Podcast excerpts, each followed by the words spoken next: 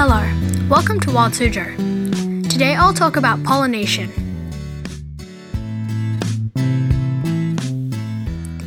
Have you ever seen a bee or hummingbird flying around a flower? It's not just because they find the flower pretty, but because they need to pollinate. Flowers and pollinators help each other do very important things.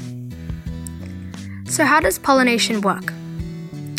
A pollinator will come by and get pollen from the stamen, which is the male part of the plant, and when it goes to another flower, the pollen from the other flower will brush off onto the pistil, which is the female part of the flower.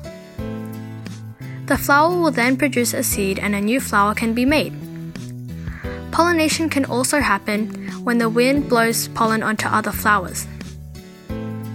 Pollination can also happen by wind blowing the pollen onto other flowers. Some pollinators you may have seen include bees, moths, butterflies, bats, and birds. Pollinators are very important to flowers because without them they can't reproduce. The next time you see a pollinator on a flower, try to identify it.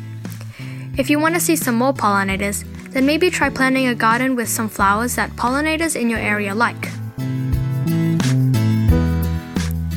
For Wild Suzhou, I'm Palm Tree, and thank you for listening.